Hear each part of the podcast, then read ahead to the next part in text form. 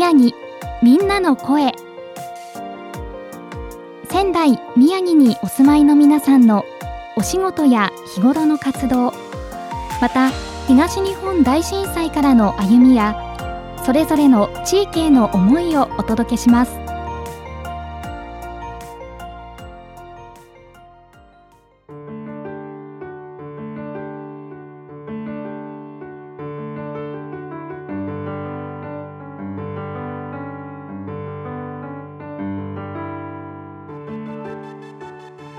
仙台宮城みんなの声。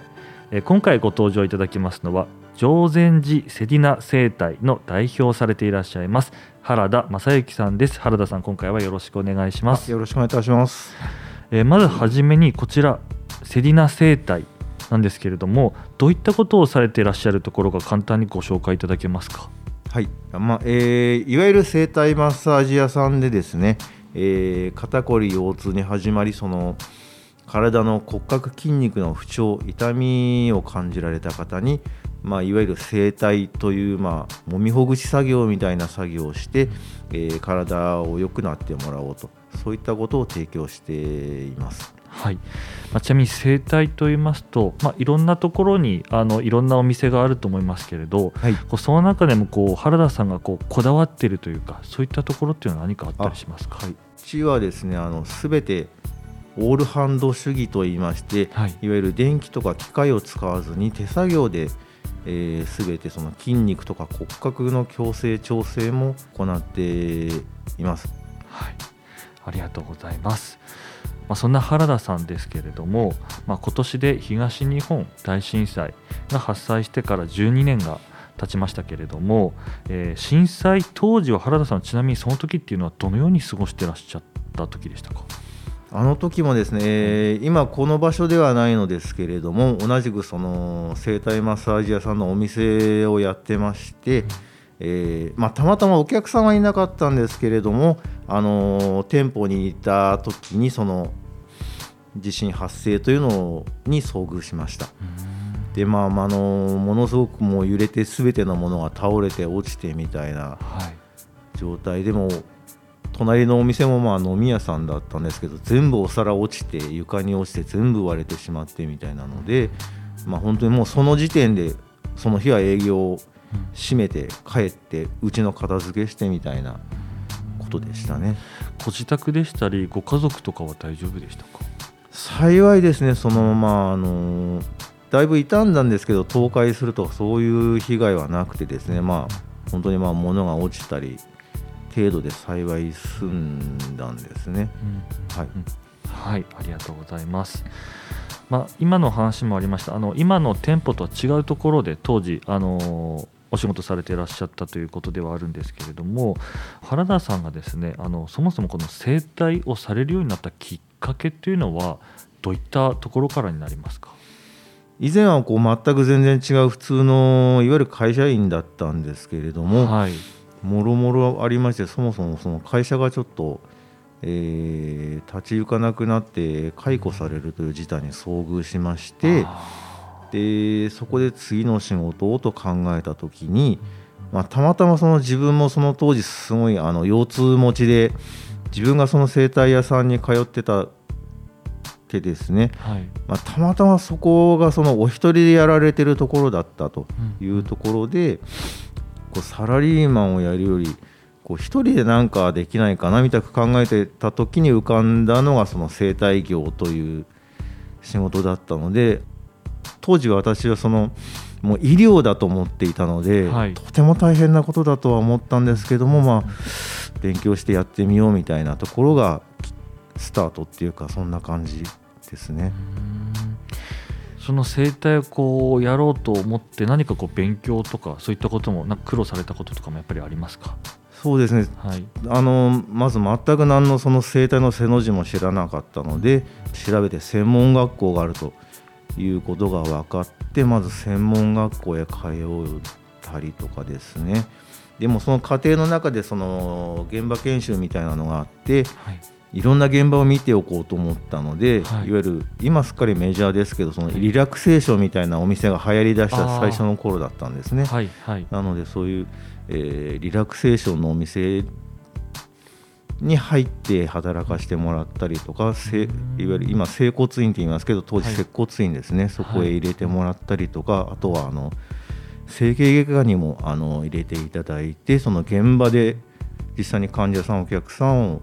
施術するということを体験を積んでからの卒業という、まあ、そういう学校だったので、まあ、はいはい、実際の作業っていうのをさせてもらったっていうことと、まあ、あとはその自分がそのお客さんとしてそのいろんなそういうマッサージ屋さんとか接骨院に実際に行ってみたいみたいなことをしてそうですねその現場がどんなものなのかっていうのを一番見てからの、えー、自分がで仕事を始めたみたいなところですかね。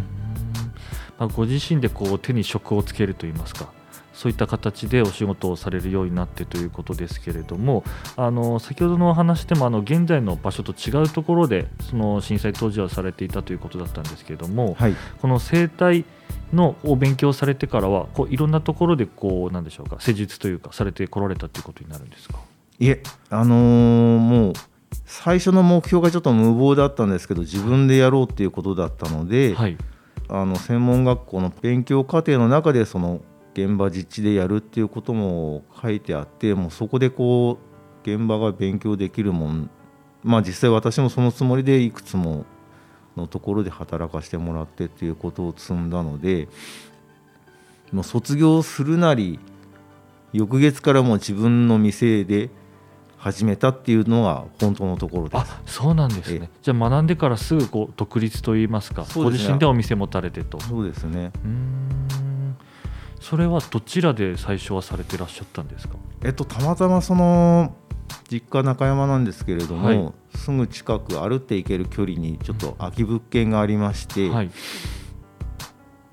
バス道路沿いなんですけども実はその物件っていうのが小学校の頃プラモデル屋さんだったんですね。あらららら。そのお店だったんですよ。でまあそこが今あの空きになっててシャッター降りてたんですけども。当時はじゃあよく行かれてた。ビリビタリですね。当時であのものすごい色の炭酸ジュースみたいなのも一緒に売ってて あれと爆竹ですね、私らの世代だともうあの、はい、学校帰りに爆竹で遊ぶというバンバンあの、はい、公園でみたいな、うん、そういうのを置いてたっていうようなお店だったあじゃあ思い入れのある場所。そうですね。ったっけななんとか。いわゆるプラモデル屋さんだったんですよ。はいはい、みたいなところがたまたま空いてまして、はい、そうですね。そこで始められた。そうですね。ということですか、はい、震災当時もその場所でされてらっしゃったということですか。そうですね、はい、じゃあ現在のこの常禅寺セリナ生態っていうのはその次になるということになるんですか？最初のお店がそので震災の日をちょっと区切りにまあいろいろあって辞めてしまって、はい、まあ、その業界を離れることはなくあの他のマッサージ屋さんとかで働いたりとかずっとする系中で、まあ、うんうん、今回またこう自分で始められるというたまたま機会がありましてなるほど。っていうことではあるんですけれども。ちなみにこちらこの常禅寺の方でこう始められるようになったのはいつ頃からになりますか？えっと、初めて来月でちょうど丸3年っていうぐらいの、はい、ちょうどだから始めた当初そのいわゆるコロナ肺炎が広まり始まってたすぐの時期には当たるんですけれども。そうですよね、はい、やはりその点の苦労ですとか大変だったところっていうのも大きいですかね。本当にびっくりしたのが始めてから本当に日が経つほどにその通りを歩っている人がいなくなっていくという、やっぱりその不要の外出をみたいな雰囲気がどんどん広まって本当に始めた当初はそのお子さん連れとか買い物にこの辺あのね常禅寺通りすぐなんで歩いて買い物に行くっていう人がものすごくたくさんいて人通りのすごい多い通りだったんですけれども日に日にまあ今もそうですけどどんどんその歩っている人がいなくなっていくっていうのがちょっとタイミング的なあれなんでしょうけど今の印象ですね。なるほど、まあ、こういった業界自体もやはりコロナの影響っていうのは大きいんですかね？当時その広まりだした頃はものすごいやっぱりそのいわゆるマッサージ屋さんっていうとその締め切った個室の中で例えばまあベッドが5台3台並んでてみんなでみたいなで締め切ってやってるみたいなイメージが漠然とあるものですから、あの他店さんとかその同業知り合いの話なんか聞くともうものすごいお客さんががっくり減っちゃってやっぱりその立ち行かなくなったっていうところもたくさんあったんですね。うん、いや私もどうしたもんかなみたいに非常に悩んだりはしたんですけれども。まあ、そんな中こうコロナとの付き合い方というか、まあ、社会の様子というのも少しずつこう変わってきている中であの現在の変化などは何かあったりしますか、まあ、良くも悪くもこう慣れてきたというかその対策が分かってきたというか多分そういうやっぱりまあいろんな情報とかも広まってきてどう対処したらいいのかみたいなのが認識が広まったあれでまあそのいわゆる消費者の消費行動みたいなのも少し上がってきてるようには思いますので、まあ、全くこうまあ手放しで、ねまあ、マスクなんか当然必要なんでしょうけど、はい、なんだか分からなくて怖いみたいなのではなくなってきてるとは思うんですけどもね。ちなみにこちらはどういったお客様がこう多かったりするんですか？えー、っとですね。まあ以前のとこもそうなんですけどたまたまこの路面1階の店舗物件っていうところでできててですね。だからこうなんか用事で歩ってて通りがかった人が入ってくるっていうのが非常にまあ一番強みというかありがたいというか、という現象が起きるので、でまあなんかうち昔からそうなんですけど、はい、ものすごくお客さんの幅が広くてですね。そうですか。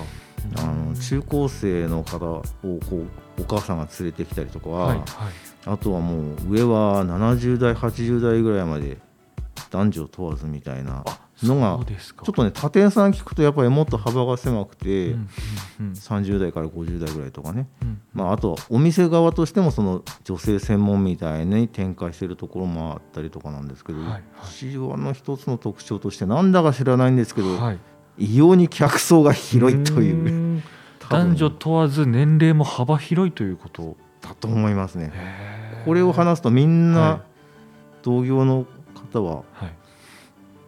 整形外科レベルかみたいな言い方をされるんですけど はいはい、はい、整形外科か大学病院かっていうぐらいの幅だとは思うんですけど。じゃ年齢でしたり性別問わず本当に幅広い方がお越しになるということはやっぱりこのお店の雰囲気でしたり原田さんの人柄っていうのはやっぱり非常に大きいんですかね？まあ、自分ではそのつもりはないんですけどねいわゆるやっぱり何屋さんでもそうですけどお店の雰囲気っていうのがあってそれに何て言うんだろうな反応する人が来るみたいなところがあって非常にまあこう敷居が低いというかバリアフリーというかそんなところなんだとは思います。ありがとうございます。まあ、ちなみにですけれども、まあ、原田さん、改めてあの中山の方あの、はい、ご出身といいますか、はい、あの現在お住まいだということなんですけれども、はい、この原田さんからご覧になったこの中山のこう好きなところといいますか、そういったところぜひありましたら教えていただけますか？あそうですね、はい、と非常に急斜面のあの仙台ベスト3に入る急斜面の団地でですねほぼ団地すべてが東向きでですね太平洋まで一望できるという朝だとこう朝日に輝く太平洋が今は隣にうちできちゃったんですけどうちの私の部屋からもですねあの窓から太平洋まで一望できるという。今もそういうお宅いっぱいあると思うんですけどね。景色眺望が広い。眺めがいいっていうのは非常にやっぱりなんかねその今のここの店もそうなんですけどビルに囲まれてててあの空が見えないんですよ。みたいな。ちょっとまあちょっと街中だから当然というか極端な例ですけれども、まあで他の団地とかにもいろいろ行くことがあるんですけどもこの眺望の良さっていうのは一つそのやっぱり日頃のこう気持ちっていうかですね。そういった意味でその囲まれた環境とは違うんでやっぱりそういうのっていうのはいいんじゃないかなって思うんですけどもね。うん、そんなとこですかね。でもただその坂の角度が半端ないんで、はい、もうねぜひ一回あの体験していただきたいぐらいのレベルの急角度な坂なので そこは。はい、うん、難しいですけど、うんうん、ありがとうございます。それではですねあのお別れにですね一曲、はい、曲を流しながらあのお別れしていきたいなと思いますけれども原田さん何か好きな曲一曲ぜひリクエストいただけますか？ああそうですね。好きな曲というかですね、はい、あんまりその音楽自体関心がないわけではないんですけどなかなか聴いてる余裕がないんですけれどもその昔から印象に残っているのがボンジョビっていうグループがですねもうだいぶ長くやっているグループロックバンドがあるんですけれどもでまあその時代時代に合ったその素晴らしい曲を作ってましてですねその中でえっ、ー、と「Have a Nice Day」っていう曲がありまして当時、えー911の直後に発表されたアルバムの曲なんですけれどもそれがすごくその当時もすごい感銘を受けたというか印象に残ってるというかですねその強い気持ちをもらえるような曲ですね。はい、ありがとうございます。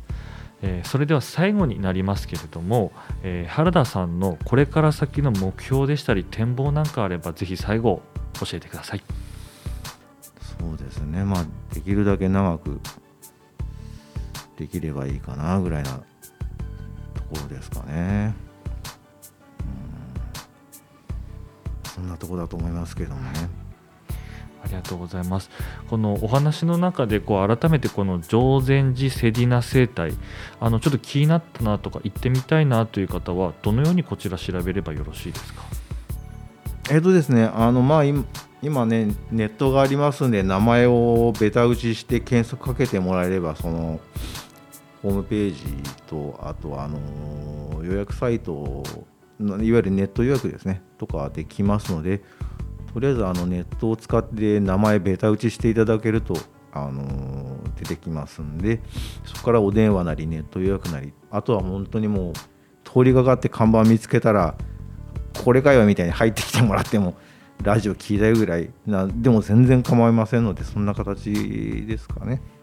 こちら場所の目印なんか分かりやすいところありますかね？メディアテイクのすぐ後ろっていうか、まあ、そんな感じですかね。はいそこら辺を目指して来ていただけるとあのあとコインパーキングいっぱいありますんで車の方あのうち遠方の方も来られるんであのパーキングいっぱいあるんで便利かなみたいな場所ではありますけどもね。はい。はいありがとうございます、えー、今回は常禅寺セリナ生態の代表されていらっしゃいます原田正幸さんにお話をお伺いしました。原田さんありがとうございました。ありがとうございました。